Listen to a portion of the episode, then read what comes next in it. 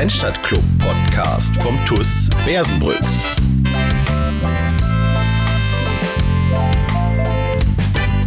Hallo und herzlich willkommen zur siebten Folge des Kleinstadtclub Podcast des TUS Bersenbrück. Mein Name ist Marc Wiemeyer. Heute haben wir wieder zwei Gäste hier sitzen. In der letzten Folge hatten wir einen Prominenten, der war nur alleine da, der konnte den ganzen Raum alleine füllen. Heute haben wir Innenverteidiger Nikolas Eiter hier sitzen. Moin, Nikolas. Moin zusammen. Und den Physiotherapeuten bzw. den Athletiktrainer der ersten Herren, Luca Calvelage. Moin, Luca. Moin zusammen. Ja, ihr beiden, schön, dass ihr gekommen seid. Schön, dass ihr die Zeit gefunden habt, hier beim Podcast dabei zu sein. Meine Standardfrage: Wie seid ihr zum TUS gekommen? Ich glaube, ihr habt sie mittlerweile schon das ein oder andere Mal in den Podcast-Folgen gehört. Nikolas, dein Werdegang ja, ist gar nicht mal so lang hat aber schon ein bisschen mit Profifußball auch Befassung gehabt. Ähm, ich habe dich selber auch schon spielen sehen, tatsächlich ähm, beim VfL, mache ja da auch das Live-Radio, also deinen Einsatz damals auch äh, miterleben können bei diesem sagenhaften 0 zu 4 gegen Bielefeld. aber sag doch einfach mal so deinen Werdegang fußballerisch. Ähm, du kommst aus Ibbenbüren gebürtig und äh, wie hat dein Weg dich dann ja, zum TuS Bersenbrück verschlagen? Genau, also ähm, ich bin in Ippenbüren, ähm, in meiner Heimatstadt. Seit ich vier Jahre alt bin, habe ich dort angefangen, Fußball zu spielen bei ISV. Bin dann äh, nach der D-Jugend äh, zu Borussia Dortmund gewechselt für ein Jahr. Ähm, da kam der Kontakt zustande über den Stützpunkt, über den damaligen. Ähm, dann nach dem Jahr bin ich dann äh, zum VfL gewechselt. Äh, dort habe ich insgesamt ähm, sechs Jahre lang gespielt, hatte dann das Glück, dass ich einen Profivertrag unterschreiben konnte. Ähm, damals war das zu meiner A-Jugendzeit unter Mike Walpurgis noch, wurde ich hochgezogen, habe dort auch wie du das eben bereits erwähnt hast, ähm, mein Debüt gegen Arminia Bielefeld gegeben bei dem 0-4. ähm, ja, war, war eine sehr, sehr geile Erfahrung vor ausverkauftem Haus. Und dann hatte ich, glaube ich, noch in derselben Saison einen Kurzeinsatz gegen Dortmund 2. Genau. Ähm, dann kam es leider so, dass ich mich dann relativ am Anfang der nächsten Saison dann verletzt habe. Ich hatte einen Bänderriss mit ähm, dann verbunden mit einem Knöchenödem was nicht ähm, ja, weggegangen ist. Dann hatte ich äh, ein halbes Jahr fast kaum Einsätze, beziehungsweise gar keinen Einsatz. Die Saison auch sowieso generell keinen Einsatz.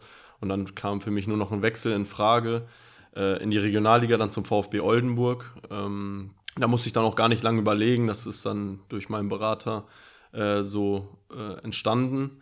Und nach diesem Jahr war ich aber auch nicht so zufrieden. Ich bin nicht so auf die Einsatzzeit gekommen, die ich mir erwünscht habe. Ähm, habe. Und ähm, dann kam der Kontakt über damals Christian Hebeler, der hier sportlicher Leiter war, äh, zustande und ähm, da hat man sich schnell geeinigt. Ich kannte auch viele ehemalige Mitspieler schon, die, mit denen ich in Osnabrück zusammengespielt habe und da war ähm, das alles schnell unter Dach und Fach, dass ich so mit hier hingekommen bin. Hört sich auf jeden Fall schlüssig an. Luca, bei dir haben wir ein paar mehr ja, wie soll man sagen, Zweige, in denen du dich orientierst. Es gibt dich einmal als Fußballer aktiv beim DJK Bunnen, habe ich recherchiert, der zweiten Mannschaft sogar, dritte Kreisklasse in Kloppenburg. Bunnen, was ist das überhaupt, fragen sich vielleicht einige von euch, wobei ihr es wahrscheinlich erkennen werdet als ich aus dem Osnabrücker Raum. Ist ein Teil der Stadtgemeinde Löningen. Äh, Shoutout an dieser Stelle an die St. Anna Klinik an Löningen. Die haben mich äh, bei meinem einzigen Krankenhausaufenthalt bis jetzt äh, gut betreut und äh, nochmal vielen, vielen Dank von mir an dieser Stelle. Du hast aber neben dem Fußball aktiv auch eine Schiedsrichterkarriere Luca, die seit zehn Jahren am Laufen ist und zusätzlich noch diese Physiotherapeutenschiene.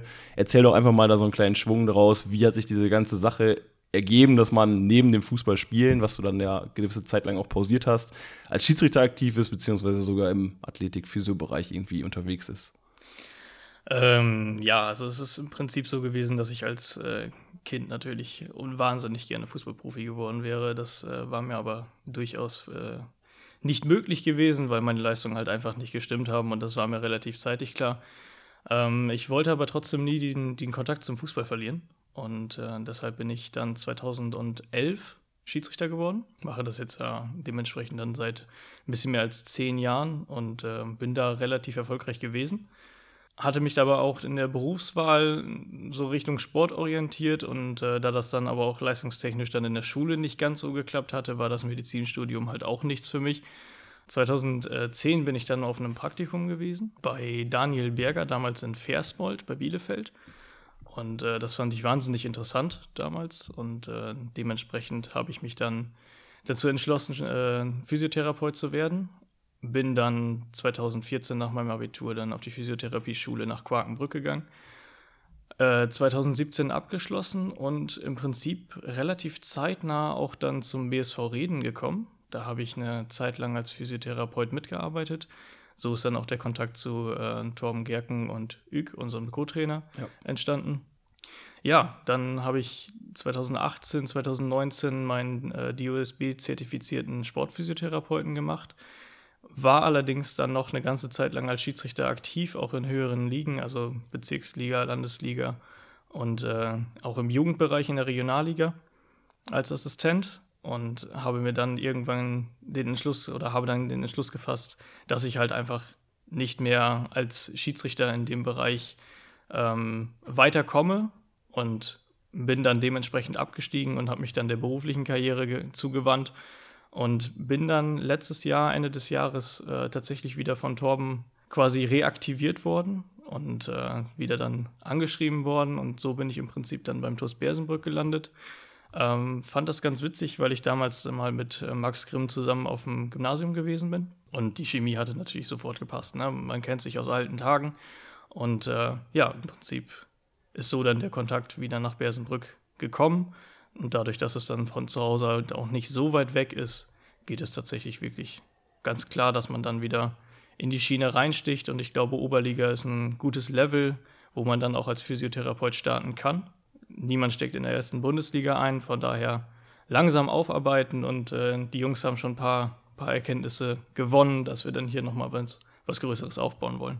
Du hast es ganz gut aufgegriffen. Ich wollte danach fragen, sowieso nach euren ja, Zielen oder Ausblick, so was ihr generell noch vorhabt mit äh, dem Sport. Also natürlich Sport auf unserem Niveau hier ähm, nicht unbedingt der Lebensunterhalt, der bestritten wird. Aber Lukas, so, sag mal, wenn du ein bisschen träumen dürftest, groß träumen würdest, was hättest du noch für Ziele oder wo würdest du dich gerne hinorientieren mit deiner Tätigkeit? Einfach frei raus. Einfach, oh Gott. Ähm, ja, also spontan würde ich natürlich sagen, äh, Bundesliga-Bereich. Ganz klar, Herzenswunsch wäre natürlich absolut äh, der FC Schalke 04. Mhm. Ähm, leider abgestiegen aus der Bundesliga. Äh, vielleicht kriegt man die dann nochmal wieder dahin zurück. Ähm, allerdings würde ich da mittlerweile auch tiefer stapeln. Also ich könnte mir auch sehr gut vorstellen, dass ich irgendwann vielleicht mal beim VfL Osnabrück, Arminia Bielefeld, SV Meppen, ja. irgendwo da im Profifußballbereich landen könnte. Klingt auf jeden Fall schüssig und deine bisherigen Schritte, sage ich mal, in der Karriere sehen ja schon ganz gut aus. Also die Ziele sollte man haben, träumen sollte man können. Ähm, ja, Nikolas, bei dir ist es ein bisschen so, es war eigentlich sehr gut angelaufen und dann hat es so ein bisschen so einen Knick gegeben, sage ich mal, in der Karriere. Also wir hatten gerade schon angesprochen, dieses äh, 0 zu 4 gegen Bielefeld war dein Debüt, das war am 18.02.2015. Am 18.04.2015 hast du dann deinen Einsatz gegen Dortmund gehabt und heute tatsächlich ist der 18.05. Vielleicht ist das so ein kleines Glücksdatum für dich. Solltest du mal vielleicht über die Rückennummer 18 drüber nachdenken. Ja, eventuell. Aber damals unter Walpurgis, äh, das Spiel, ich kann mich daran erinnern, nach 16 Minuten stand es 0-3 gegen den VfL. Du bist dann äh, in der 52. Minute eingegangen eingewechselt worden, da stand es schon 0-4. War jetzt wahrscheinlich auch für so einen jungen Spieler dann unerfahren als Debüt auch nicht gerade die dankbarste Aufgabe, oder? Nee, es war auf keinen Fall die dankbarste Aufgabe, aber mich hat das in dem Moment gar nicht so, ähm, ich habe mir keine Gedanken drüber gemacht, um ehrlich zu sein. Ich war froh, dass ich spielen durfte.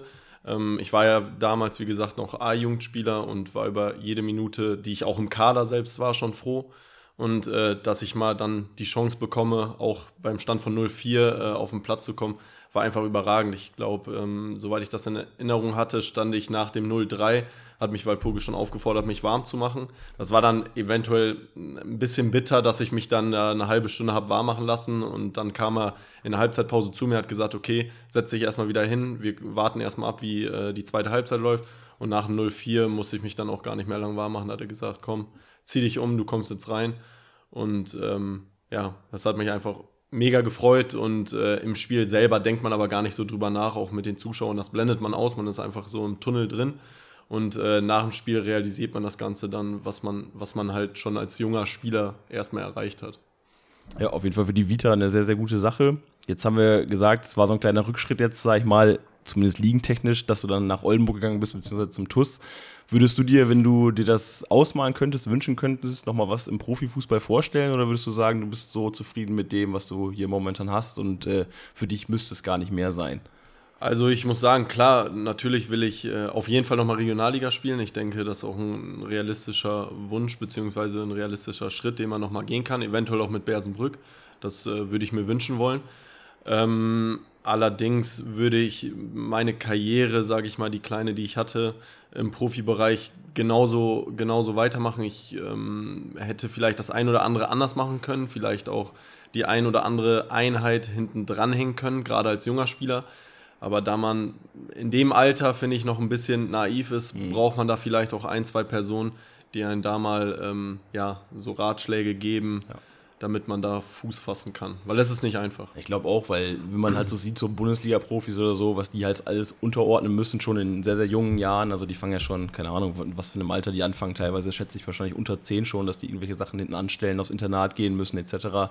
Also ich glaube schon, dass man da einfach sein ganzes Leben quasi dem Fußball opfert und ob man dann da wirklich zu bereit ist oder ob man das vorher schon so absehen kann, ist natürlich dann auch immer eine Frage, die man sich im Nachhinein gar nicht stellen kann, weil man es halt nicht wüsste, wie es ausgegangen wäre, wenn es anders gelaufen wäre. Ich glaube, wenn, ähm, wenn jeder die Möglichkeit hat, auch im NLZ zu spielen, sei es in Osnabrück oder Dortmund, Bayern, ich glaube, äh, jeder junge Spieler würde das machen und alles andere unterordnen. So habe ich es auch gemacht. Also für mich war auch damals, ähm, gerade wenn man in der Pubertät ist, dann 15, 16, dann gehen die ersten Feiern los.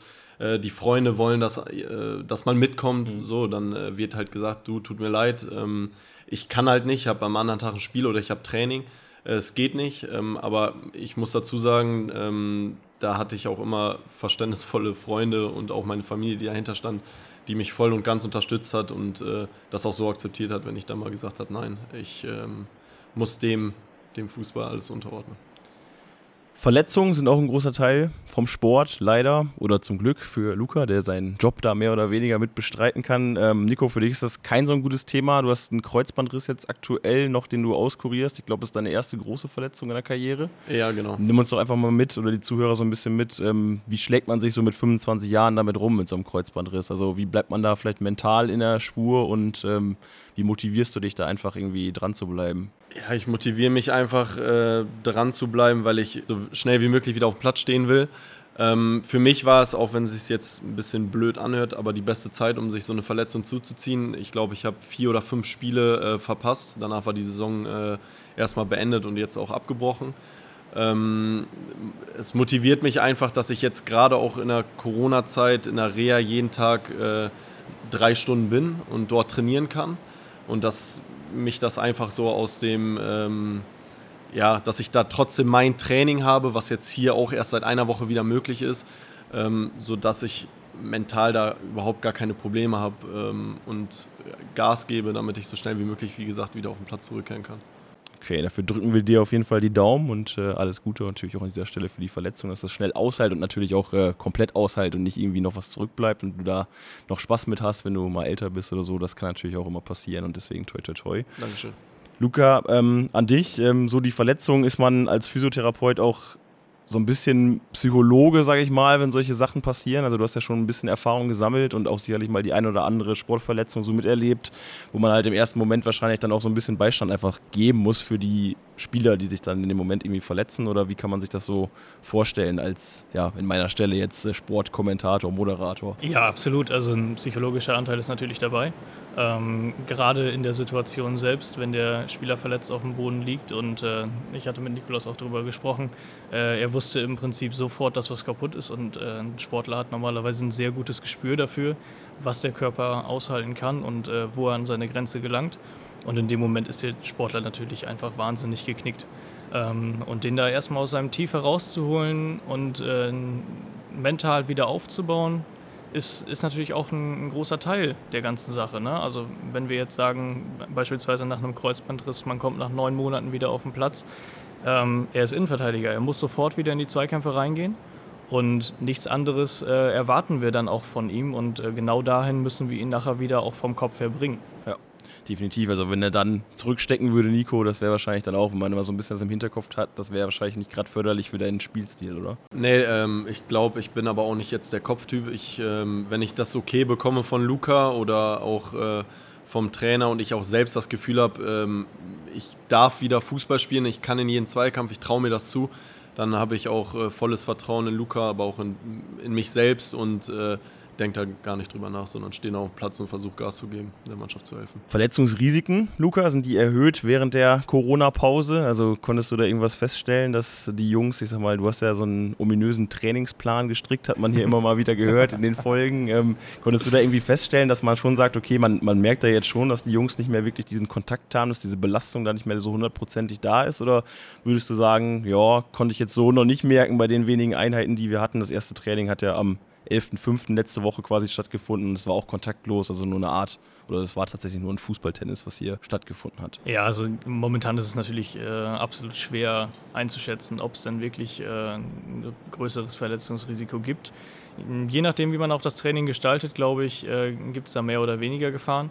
Ähm, besonders wenn wir dann wieder in den Kontaktsport gehen dürfen, wird es natürlich äh, ein größeres Problem werden. Ähm, die Bundesliga, ich habe da einige Statistiken zu gelesen, das, die sind sich da nicht ganz eins. Äh, einige Teams sind da schlechter dran gewesen nach der Corona-Pause, also die sie letztes Jahr hatten. Andere ähm, hatten sogar weniger Verletzungen. Also ob das jetzt ein, eine gute Arbeit gewesen ist oder, oder Zufallsprodukte, müsste man dann sehen. Aber ich äh, persönlich glaube schon, dass äh, ein, die Corona-Pause doch ein deutliches Verletzungspotenzial bietet, ähm, weil eben jetzt Stand jetzt äh, sechs Monate ohne Kontakt trainiert wurde und der Körper halt einfach dementsprechend gar nicht mehr auf Kontakt ausgelegt ist. Und äh, da muss man die Spieler ran, rantasten und äh, ich glaube, das geht auch nicht in ein, zwei Einheiten. Da brauchen wir wirklich eher vier, sechs, vielleicht sogar acht Wochen, bis wir die Spieler wieder auf dem Level haben, wo wir sie vorher hatten. Ja, langsam läuft es wieder an, hat man gedacht. Das erste Training habe ich eben schon mal angesprochen. Am 11. Mai hat es stattgefunden. Jetzt hat man gedacht, der NFV-Pokal steht noch vor der Tür. Man kann vielleicht noch ein, zwei Spiele machen. Nico, du hast es im QA noch gesagt, dass man vielleicht nochmal wieder auf den Platz gehen kann. Also du jetzt nicht wegen deiner Verletzung, aber die Jungs, dass die vielleicht noch ein, zwei Spiele bestreiten können. Und dann hat es jetzt äh, eine Konferenz ergeben und da gab es eine Abstimmung und diese Abstimmung gab als Ergebnis aus, wir haben uns darauf entschieden, dass wir alle Spiele auslosen. Ja, ich würde jetzt gerne verkünden, dass wir im Podcast hier die Auslosung machen und ich habe hier acht Kugeln mit dem TUS Bersenbrück vor mir liegen. Leider ist es nicht so. Ähm, alternativ wäre es gewesen, dass äh, Spiele terminiert werden, die dann gespielt werden sollen.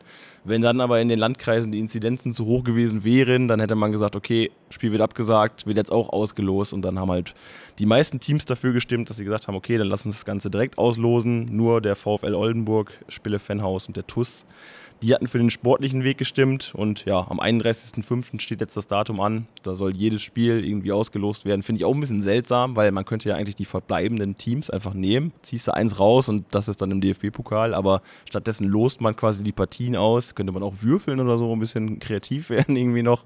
Und ähm, dann wird es natürlich spannend. Ich wünsche natürlich dem TUS, dass er Losglück hat und dass er sich irgendwie da durchmogelt quasi und in den DFB-Pokal kommt. Aber Nico, du als Sportler, als Spieler, nimmt man das dann wirklich an oder sagt man, okay, irgendwie ist uns das jetzt so zugefallen, ist jetzt auch irgendwie nicht so das Wahre? Also ich bin ehrlich, ich sage, wenn äh, am Ende des Tages wir im DFB-Pokal stehen, dann äh, meckere ich auch nicht groß rum. Aber als ich äh, die Nachricht bekommen habe von Torben, der hat das in die Gruppe geschrieben, ich glaube, das war gestern, war ich schon ein bisschen, ähm, ja, ich würde schon sagen sauer, weil ähm, jede Mannschaft die Möglichkeit hatte, das erstmal auf sportlichen Wege zu klären, beziehungsweise dort äh, dafür abzustimmen. Und ich finde, ähm, wenn man Sportler ist, sollte man auch diese, diese Entscheidung treffen. Eine andere kommt für mich auch gar, kein, äh, gar nicht in Frage. Ähm, dass sich natürlich dann Vereine für das Auslosen direkt entschieden haben, ja, kann ich auch verstehen, weil sie dann vielleicht bessere Chancen sehen, sich für den DFB-Pokal zu qualifizieren. Nichtsdestotrotz muss man sagen, es geht um mehr als 100.000 Euro, die man als Verein einnimmt. Und äh, man sollte alles versuchen und alles daran setzen, das irgendwie auf sportlichen Wege auszuführen. Und wenn dann am Ende des Tages nicht funktioniert, aufgrund von Corona, dann kann man immer noch auslosen. Aber das wäre wirklich äh, die allerletzte Möglichkeit.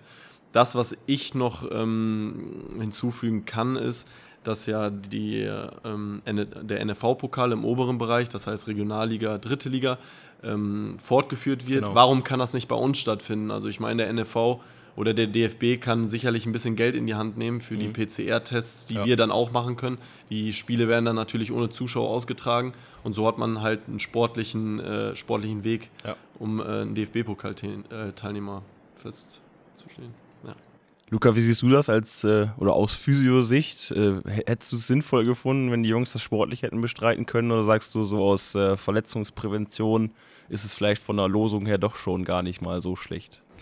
Naja, man muss natürlich äh, bedenken, dass wir natürlich auch eine Vorbereitungszeit brauchen. Ne? Also wir reden tatsächlich davon, dass wir dann doch vier, sechs, acht Wochen, wie ich das eben ja schon gesagt hatte, äh, Vorbereitung brauchen und ähm, dementsprechend natürlich dann auch die äh, Terminierung auch sehr weit nach hinten gerutscht wären in den Sommer hinein, äh, wo dann auch der, der DFB, NFV und Co. das wahrscheinlich einfach auch nicht mehr sehen möchten, dass wir dann im Juni, Juli, kurz bevor dann der DFB-Pokal tatsächlich losgeht, ähm, dann erst die letzten Spiele haben.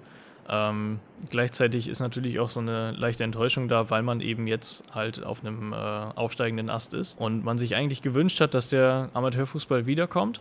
Und im Endeffekt, naja, müssen wir jetzt mal wieder auf die nächste Saison warten. Ähm, Losen finde ich aus sportlicher Sicht finde ich das immer sehr schade und sollte, wie Nico das auch gerade eben schon gesagt hatte, die absolut letzte Option sein. Corona macht es möglich. Ich glaube, in diesem Fall ist es dann vielleicht doch die beste Lösung gewesen. Man hätte die Entscheidung natürlich nochmal wieder zwei Wochen rausschieben können, aber dann wären wieder alle auf äh, die Barrikaden gegangen, weil wir dafür halt einfach dann auch äh, zu wenig Zeit haben, bis es dann in die nächste Saison reingeht. Interessant wäre natürlich zu erfahren, wie andere Verbände das handhaben, wobei ich glaube, Niedersachsen ist das schon so ein bisschen ja, fast alleingestellt, würde ich fast sagen, weil wir zwei Startplätze haben. Nico hast du gerade schon mal gesagt, das ist aufgeteilt. Also genau. Also die Profis spielen quasi unter sich einen Startplatz aus und äh, der Amateurbereich dann unter sich. Das war früher auch anders. Das ist irgendwann mal geteilt worden. Ich glaube, vor zwei Jahren oder so ist es geändert worden. Ja, Sonst war es immer so, beide Teams quasi, die, oder der VfL war dann oft im Finale vom mhm. NRV-Pokal und dadurch ist dann das das äh, Team, was quasi mit dem Finale stand, quasi automatisch qualifiziert gewesen. Und mittlerweile hat man es halt ein bisschen aufgeteilt, um halt, ich glaube, auch dem Amateurbereich ein bisschen mehr Bühne zu geben. Ich glaube, das war eigentlich der Anlass da vom genau. NRV, das zu machen. Äh, ja, interessant wäre es dann wahrscheinlich in NRW oder so mal zu erfahren. Ich weiß es jetzt aus dem Stehgreif nicht genau, wie die das handhaben, ob die es ausspielen oder ob das da auch gelost wird. Ob die es überhaupt schon entschieden haben, kann ich an dieser Stelle leider nicht auflösen. Wenn euch das interessiert, äh, müsst ihr mal danach googeln. Luca, du hast eben gesagt, Vorbereitung gutes Stichwort. Ähm, die soll ab dem 21. Juni losgehen. Ähm, ja, sag doch mal, du als äh, Fitnesstrainer, als Athletiktrainer, als Physio, wie kriegt man die Jungs denn nach so langer Zeit denn wieder ordentlich ans Laufen? Also du hast eben schon gesagt, viel mit Kontakt und so und ähm, aber ich bin mir doch sicher, es gibt sicher den einen oder anderen, der nicht so strikt deinen Trainingsplan befolgt hat, oder? Ja, also ich glaube, zugeben wird es keiner. äh, die sind alle voll dabei. Ähm, man kann dem einen oder anderen eventuell mal ansehen, dass er dann doch nicht äh, stetig sich an alle Pläne gehalten hat.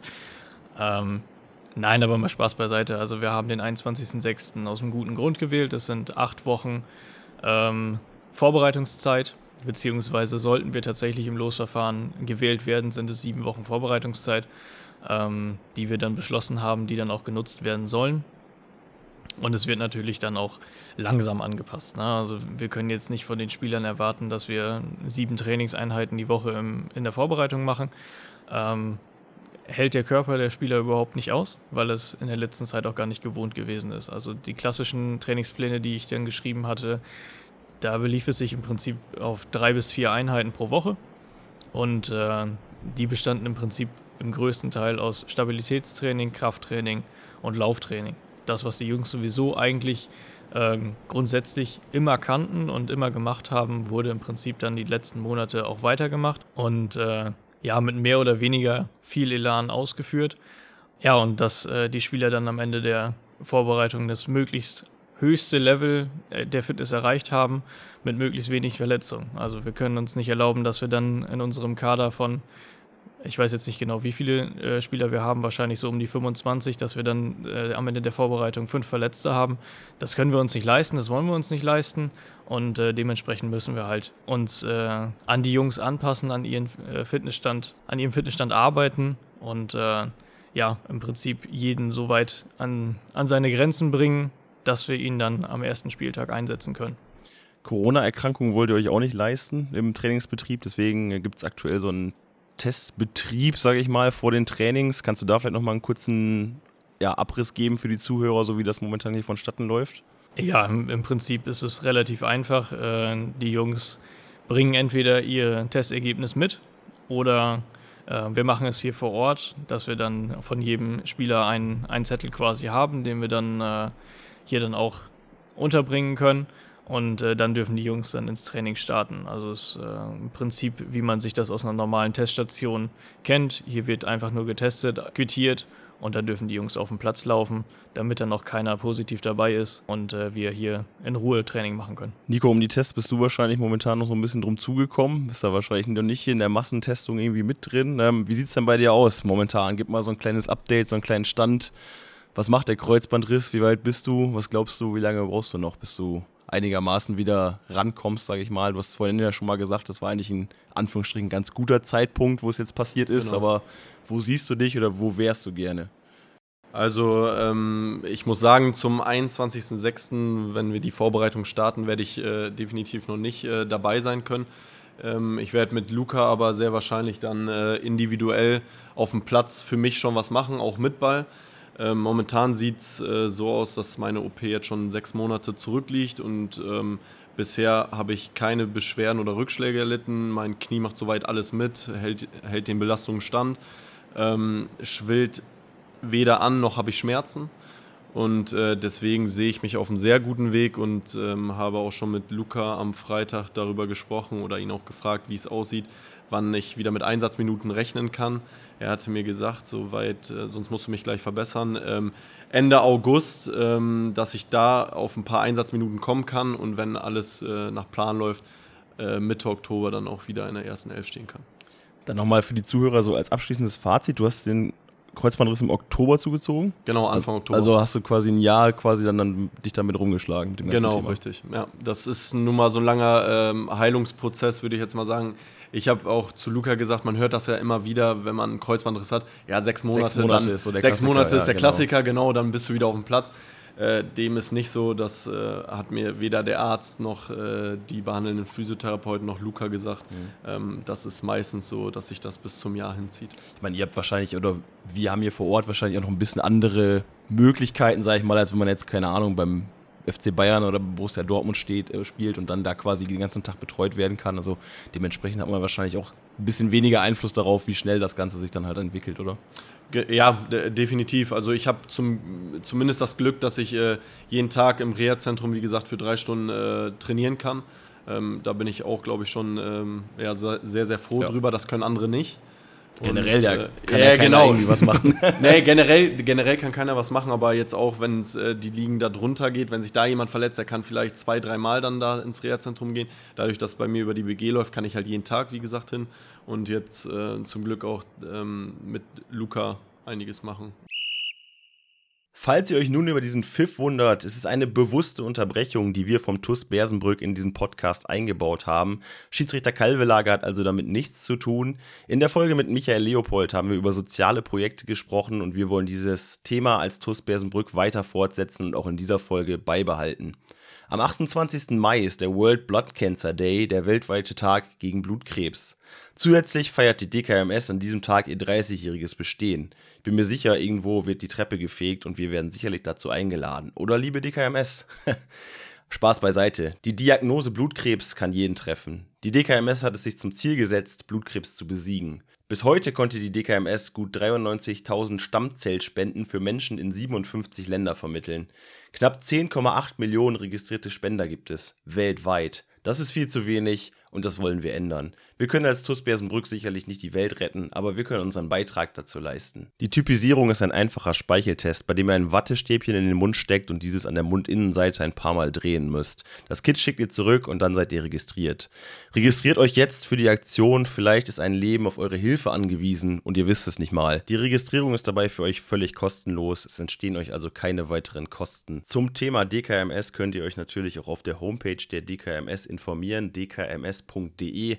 Dort gibt es auch aktuelle Online-Aktionen, in denen viele, viele Menschen abhängig sind von einer Spende bzw. von einer Registrierung, um ihren genetischen Zwilling zu finden. Unser Link zu unserer Aktion lautet dkms.de slash tus-bsb dkms.de slash tus-bsb Ja, ihr habt es gerade gehört, der TUS Bersenbrück engagiert sich gegen Blutkrebs. Die deutsche Knochenmark-Spenderdatei hat mit Nikolas Eiter, Nikolas, schon einen Spender gefunden, beziehungsweise einen Registrierten gefunden. Du bist registriert? Genau, ich bin registriert. Ich glaube jetzt seit boah, knapp zwei Jahren, würde ich jetzt sagen. Da habe ich auch ein Kind nach Hause geschickt bekommen und ja, bin seitdem registriert. Ich ebenso, bin über meinen Arbeitgeber, ich glaube vor sechs oder sieben Jahren schon typisiert worden. Und Luca haben wir quasi off-air schon so ein bisschen drüber gesprochen. Luca hat gesagt, er wäre auch bereit dazu. Und äh, Luca hat gesagt, er hat auf jeden Fall Bock. Auf jeden Fall. Schande über mein Haupt, dass ich es bislang nicht geschafft habe, aber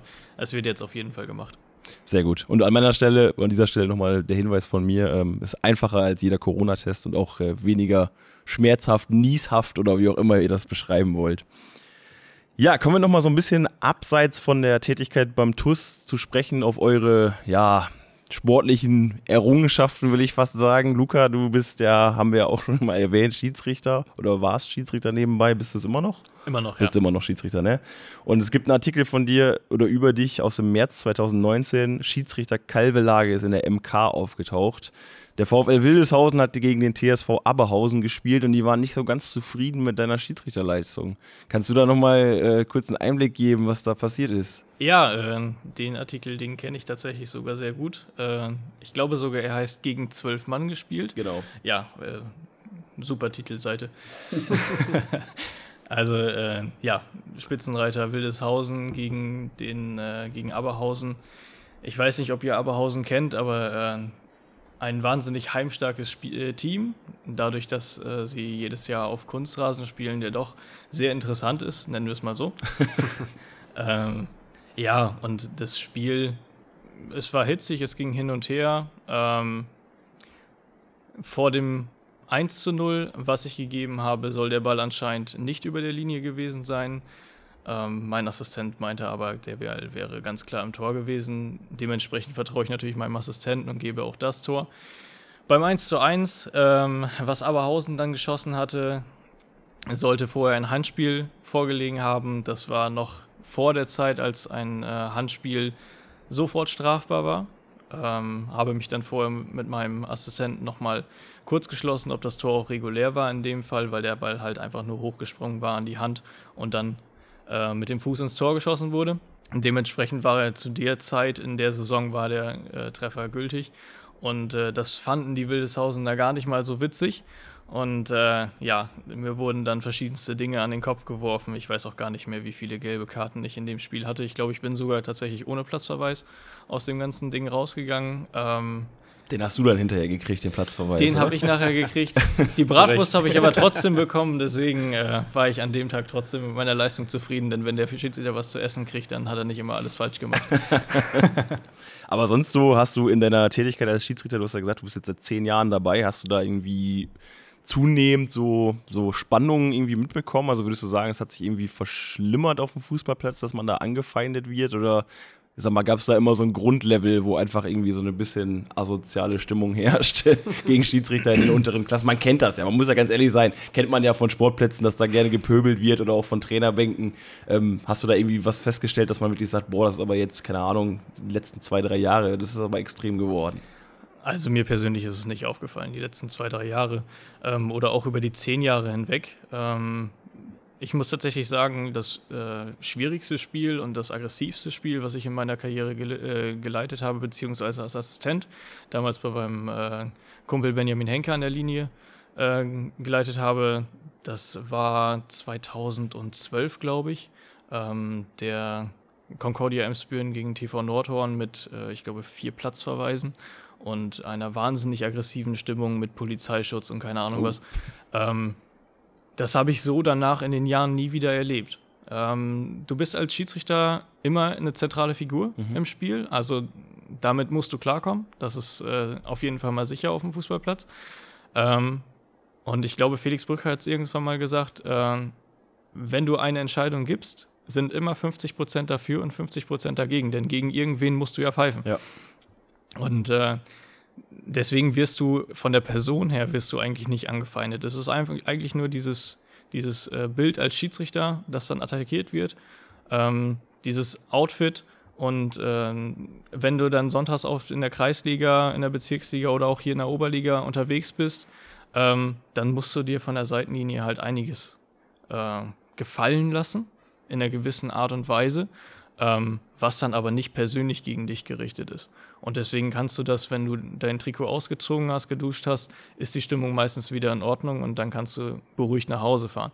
Ich persönlich habe es nie erlebt, dass äh, mir irgendwann mal jemand aufgelauert hat, ähm, mich attackiert hat oder sonst irgendwas. Und ich habe auch immer gesagt, das ist ein ganz klarer Grund für mich, äh, dass ich dann meine Pfeife an den Nagel hängen würde. Ja, Denn äh, ein tätlicher Angriff ist, ist einfach ähm, ist für mich nicht nachvollziehbar. Na, also egal wie schlecht der Schiedsrichter war, man kann immer mit ihm diskutieren, man kann über ihn diskutieren. Wir sehen es jede Woche in der Bundesliga. Aber jemanden tätlich zu attackieren, ist für mich eine Grenze, ähm, die geht überhaupt nicht. Und äh, da muss dann auch irgendwann Schluss sein. Und ich habe überhaupt kein Verständnis dafür, äh, wenn da Schiedsrichter aufs, aufs Übelste äh, beleidigt, beschimpft werden. Ähm, damit kann man vielleicht noch umgehen. Da ist äh, dann auch der Typ, je nachdem, unterschiedlich. Aber eine direkte Attacke gegen den Schiedsrichter, da habe ich überhaupt kein Verständnis für. Ja, bin ich bei dir, würde ich mich auf jeden Fall anschließen.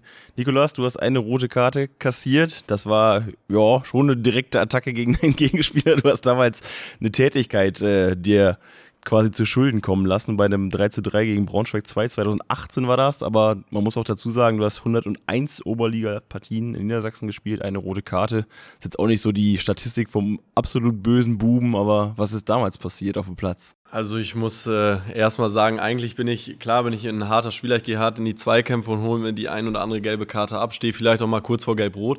Aber ähm, in dem Spiel muss ich sagen, war es einfach eine dumme Aktion von mir. Ähm, es war, glaube ich, eine hitzige Partie. Wir standen zur Halbzeit schon 3-0 hinten. Genau. Ich war, glaube ich, mit meiner Leistung auch nicht ganz zufrieden.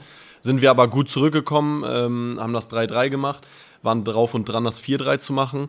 Und dann äh, kam ein Braunschweiger Spieler, äh, Einwechselspieler kam rein, mit denen hatte ich das ein oder andere hitzige Duell auch und das ein oder andere Wortgefecht. Und äh, ja, dann sind mir in der Aktion oder in einer Aktion, ich weiß jetzt nicht, ob es im Zweikampf war oder nach dem Wortgefecht, die Sicherung durchgebrannt. Ich hatte natürlich gedacht, der Schiedsrichter sieht das eventuell nicht, weil er eigentlich zurückgelaufen ist. Aber er hatte mir dann ähm, nach dem Spiel, habe ich auch nochmal mit dem Schiedsrichter äh, gesprochen. Und er hat gesagt, dass, äh, dass er es im Augenwinkel gesehen hat und ähm, ich mit dem Ellbogen ihm halt im Gesicht getroffen habe. Also der Ellbogen war auf jeden Fall im Spiel. Ich habe ihn nicht im Gesicht getroffen, ich habe ihn leicht, würde ich sagen, an der Brust getroffen. Man kann auf jeden Fall dafür rot geben, aber sowas wird mir hoffentlich nicht wieder passieren. Daraus lernt man. Ich wollte gerade sagen, also Fehler sind natürlich auch da, dass man daraus lernt und wenn du es einmal gemacht hast und es danach nicht wieder vorkommt, ich meine, mein Gott, ne, also Sportler sind wir alle, ich glaube, das kennen wir jeder mal, dass er einmal schön mit meinem Gegenspieler irgendwie hinten in die Sticken treten wollte oder so. Also genau. ich glaube, da kann sich keiner, der irgendwie wirklich mal ernsthaft Fußball gespielt hat, von freisprechen. Also das, äh, das hat mein vollstes Verständnis und äh, auch wenn Luca da wahrscheinlich auch die rote Karte gezeigt hätte, aber. Äh, ja, natürlich, da bleibt einem ja gar nichts anderes übrig.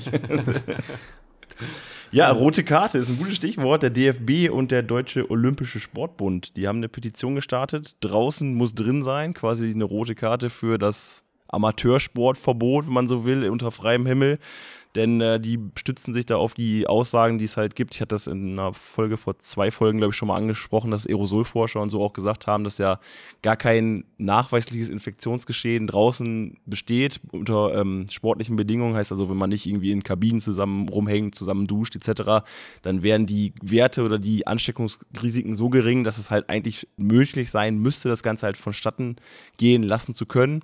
Ihr beiden jetzt aus dem Amateurbereich werdet das wahrscheinlich befürworten und äh, das tun aktuell auch 58.000 Zeichner dieser Online-Petition. Also wir werden die sicherlich in einem von unseren Social-Media-Posts auch verlinken, dass ihr euch da gerne noch mit einklinken könnt. 100.000 ist das Ziel. Ich glaube, dann kann der DFB das wahrscheinlich offiziell irgendwie einreichen oder so. Das wird wahrscheinlich so eine Grenze sein, um das irgendwie in eine politische Diskussion zu bringen. Von euch beiden vielleicht ja, zum Abstieg, Abstieg wollte ich gerade sagen, zum Abschied der Folge nochmal ein kurzes Statement dazu. Also, ich werde wahrscheinlich nicht von euch hören, dass ihr dagegen seid, aber vielleicht einfach nochmal, Luca, aus deiner Sicht. Äh, sinnvoll, ja oder nein? Ja, absolut. Absolut. Also, äh, da müssen wir uns auch äh, ganz klar an die Aerosolforscher halten. Ähm, und ich glaube, Sport in unserer jetzigen Zeit, in der, in der Corona-Zeit, äh, ist halt einfach etwas ganz Besonderes. Und das merken wir jetzt auch, nachdem wir jetzt ein Jahr im Prinzip äh, nicht mehr so Sport treiben konnten, wie wir es gerne wollten, wie wir es gerne gehabt hätten, ähm, muss das einfach wieder möglich sein. Und ähm, deswegen bin ich ganz klar dafür, dass wir den Amateursport draußen wieder machen können. Und äh, wir haben es jetzt hier in dieser Woche schon gesehen und in der letzten Woche auch. Ähm, es ist überhaupt kein Problem. Ohne Kabinen, ohne alles. Man kann auch so Fußball spielen, aber die Jungs wollen wieder auf dem Platz. Ich persönlich möchte auch wieder auf dem Platz. Ich will auch wieder mit meiner Mannschaft zusammenspielen. Und äh, deswegen gibt es für mich einfach auch nur ein ganz klares Ja, wir wollen wieder spielen. Draußen muss drin sein. Ja, von äh, meiner Seite auch definitiv ein Ja. Ich kann mich der Meinung von Luca nur anschließen. Ähm, wir machen ja, wie schon bereits erwähnt, auch ähm, die, die Tests, die wir hier mal haben. Und äh, das ist ja auch nochmal ein großer Schritt, wenn jeder negativ ist, dass man da auch überhaupt gar keine Bedenken haben muss, gerade auch weil man den Sport draußen betreibt. Und äh, ja, da gibt es dann keine Bedenken. Und der Verein entwickelt ja auch Hygienekonzepte. Das hatten wir auch vorher auch schon gehabt, als die Saison noch gestartet ist. Ja. Und äh, wenn jeder Verein das auch nach Corona eventuell solche Konzepte beibehält, habe ich da auch gar keine Bedenken. Das ist ein schönes Schlusswort, Nico. Vielen Dank erstmal an dieser Stelle für eure Zeit. Luca, danke fürs Kommen, fürs Dabeisein. Sehr, Sehr gerne. gerne. Und äh, zum Abschluss dieser Folge nochmal, mein Ziel sind eigentlich zehn Registrierungen bei der DKMS, eine Woche nach Ausstrahlung von dieser Folge. Mit Luca habe ich meine erste Registrierung schon hier an der Hand, deswegen würde ich das Ganze hochschrauben auf elf. Elf Freunde müsst ihr sein, sagt man ja auch so schön. Und von daher ist das, glaube ich, für diese Folge einfach ein schöner Cut, wo wir das Ganze hier beenden können. Falls ihr noch ein soziales Projekt habt, was ihr vorschlagen wollt, könnt, was ihr dem TUS näher bringen wollt, äh, schreibt gerne über die gängigen Social Media Plattformen eine Nachricht an den TUS. Ähm, dann werden wir sicher das Projekt auch mal vorstellen hier und es wird in einer von den nächsten Folgen irgendwie hier gefeatured werden. Ansonsten dieser Podcast erscheint zweiwöchentlich und ihr könnt gerne noch den Newsletter vom TUS abonnieren. Macht's gut, bleibt gesund und ciao. Ciao, ciao. Ciao.